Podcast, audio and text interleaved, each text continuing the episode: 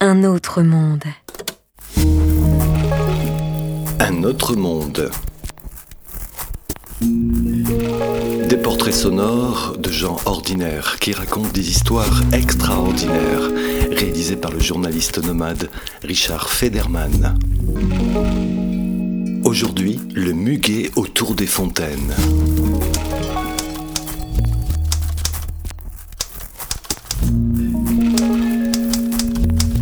Ben en 90, j'ai voulu acheter une maison pour faire des locations meublées ou pour faire des chambres d'hôtes.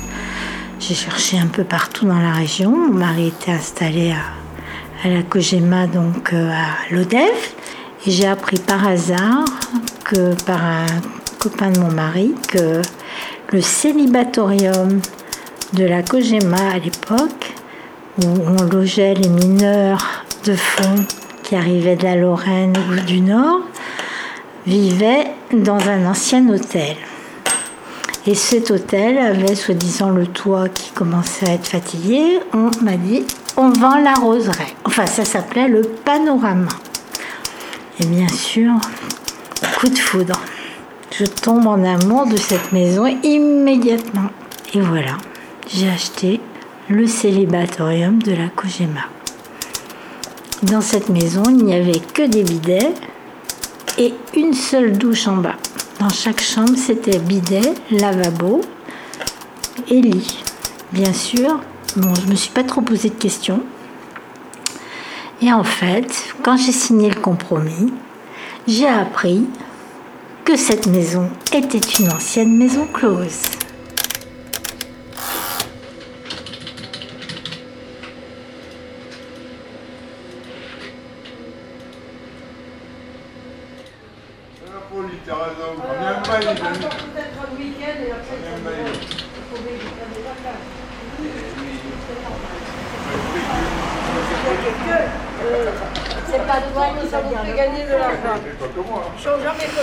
Donc, euh, en fait, les gens qui vivaient dans cette maison, elle a été fermée en 46 avec la loi de Marc mais les gens qui vivaient dans cette maison étaient presque tous morts.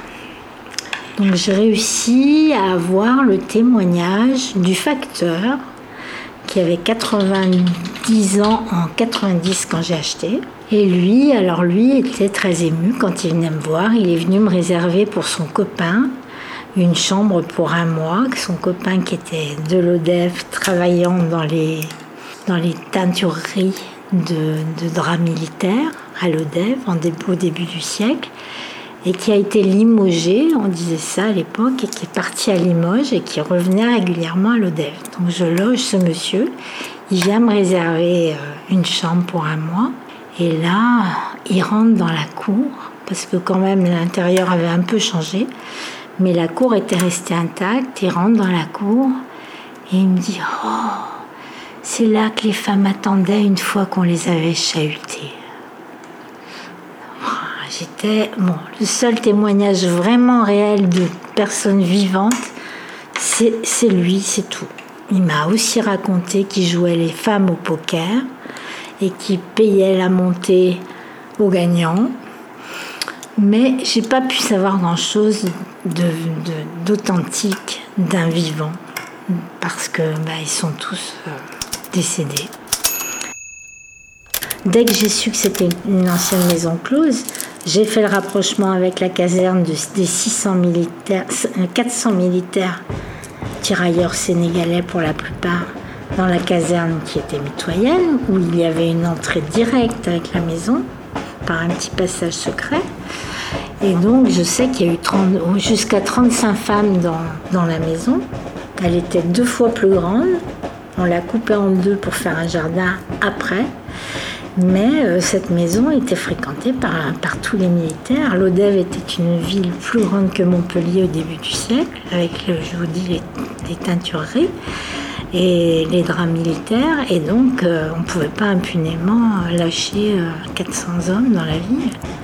Donc, il s'était construit en même temps que la caserne. Tout était étudié. on rentrait dans la maison, première porte à droite on m'a dit que c'était le cinéma cochon. Donc, il y avait projection de films sûrement pornographiques pour mettre en forme les hommes qui arrivaient dans la maison, j'en sais rien. Mais c'était une grande pièce et on m'a dit cette pièce c'était le cinéma cochon. Voilà. C'est tout ce que j'ai pu savoir de cette pièce. Ensuite, il y avait une euh, deuxième porte suivante, c'était une grande cave sans fenêtre avec une aération une grille, une moustiquaire. C'était les bouteilles et les vivres de l'époque, une pièce en, pierre. Et la, pièce suivante, c'était un salon, le petit salon, avec une belle mosaïque au, sol, une petite, euh, un petit miroir au milieu. Il est toujours d'ailleurs. Et Là, c'était réservé aux, industriels, enfin aux riches personnes qui venaient de Paris avec leur maîtresse pendant une semaine après la fermeture de, la maison close, ou pendant, mais après la grosse période de la maison close, du premier début du siècle, il y a eu ces hommes et ces femmes qui venaient en douce, puisque c'était une voie sans issue, la Roseraie. Et pendant une semaine, ils étaient tranquilles, c'était la bamboula, champagne, etc. Et euh, ces petits salons pour ces, gens, pour, euh, pour être tranquilles. En face cette petite salle, il y a une grande salle où on, où on dansait. Alors je suppose que les femmes attendaient là aussi au début du siècle, mais après ça a été transformé en boîte de nuit. Enfin, il y avait des soi-disant des faux rochers avec un poêle au milieu, des petites alcôves, et les gens se retrouvaient là après la fermeture des maisons closes. Il y avait un petit, un petit œilleton à la porte et ne rentrait pas qui voulait. On venait avec des femmes de l'extérieur et on montait dans les chambres ensuite. Il y avait une pièce euh, pour les sadomaso que j'ai j'ai enlevé le papier peint et j'ai trouvé des dessins psychédéliques euh, incrustés dans le dans le plâtre de toutes les couleurs bizarres. j'ai des photos de ça parce que bien sûr quand, quand j'ai acheté j'ai gardé toutes les photos de ce que je découvrais au fur et à mesure de cette maison. Et donc cette pièce, c'était, bah, soi-disant, dans toutes les maisons dignes de ce nom, il y avait une pièce pour les sadomaso. Donc avec aucune ouverture sur l'extérieur, ce qui était le cas. Et avec des, trucs partout au mur, très surprenant quand on découvre ça en décollant le papier, parce que c'est imprégné dans les murs. Et ça l'est encore. Qu'est-ce qui est imprégné ben, Ces dessins psychédéliques, etc. Moi, j'ai pas pu les enlever, hein, où on peint dessus, où on remet du papier peint, mais c'est incrusté dans le, plâtre. C'est fait. Euh, c'était bizarre. Que des trucs euh, géométriques, euh, violents en couleur, mais non, non, pas de message. C'était une chambre bien couchée. Elle est transformée en lingerie. On n'a pas envie de mettre quelqu'un dedans.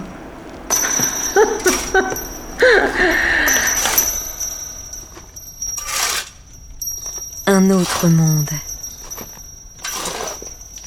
Il y a une petite anecdote aussi au niveau de deux chambres de la, de la maison. Quand on a fait les travaux pour passer les canalisations des douches, pour passer les tuyaux des douches, puisque on a enlevé tous les bidets, et mis des douches à la place, on a trouvé des vides derrière les murs, avec plein de journaux derrière. C'est-à-dire que pour faire ce qu'ils avaient à faire dans ces chambres, ils ont diminué la surface de chauffe des chambres en mettant des cloisons, des cloisons euh, diminuant d'un mètre euh, sur 4 euh, ou 5 mètres la surface de la chambre. Donc quand on a, voulu passer, on s'est dit tiens, il y a un vide entre le mur de pierre, porteur, puisque cette maison est toute en pierre, et la cloison. Donc on a cassé. On aurait bien aimé trouver un trésor, surtout pas un macabé, mais en tout cas, on a trouvé plein de journaux anciens, etc. Et cette place vide, dans lequel on a mis, on a encastré les lits des chambres actuelles. On a gagné 5 mètres carrés de sur, euh, oui, 5 mètres carrés de surface dans, la, dans deux chambres.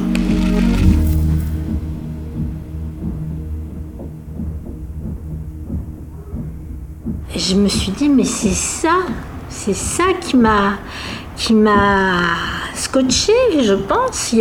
C'est l'histoire de la maison, c'est l'âme de la maison. Il y a eu quelque chose qui s'est passé dans cette maison, mais c'est bien sûr.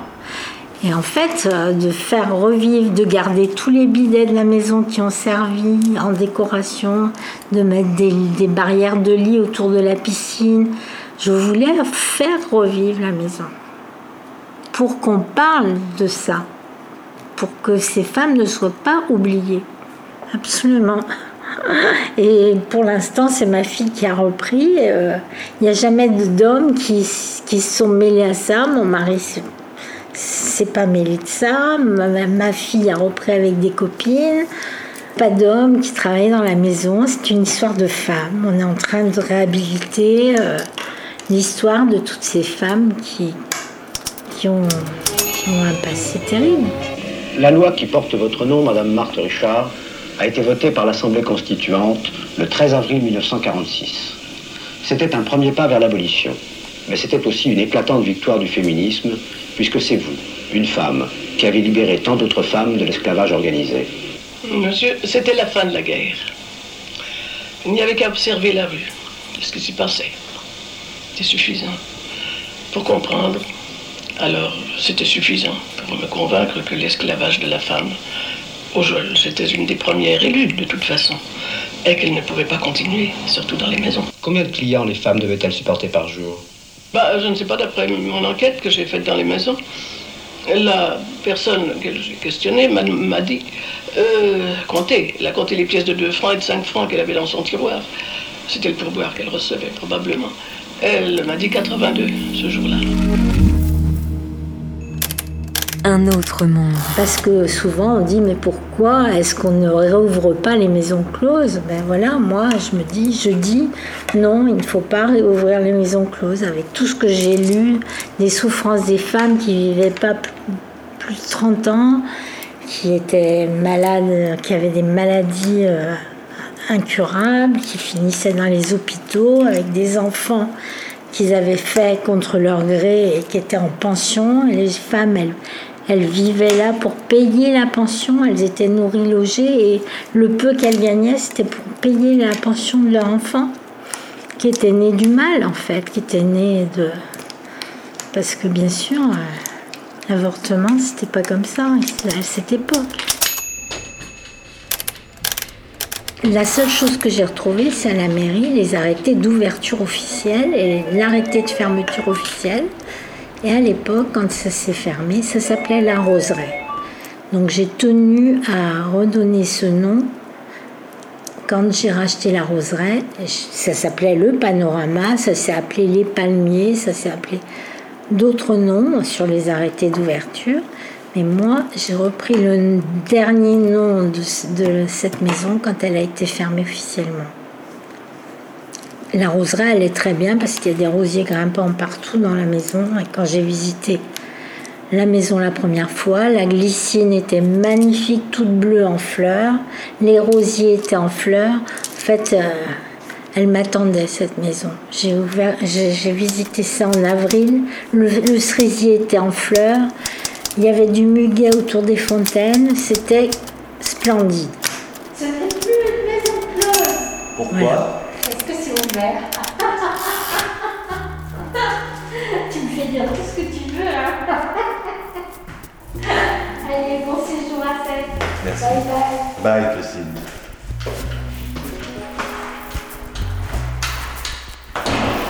C'était le buguet autour des fontaines.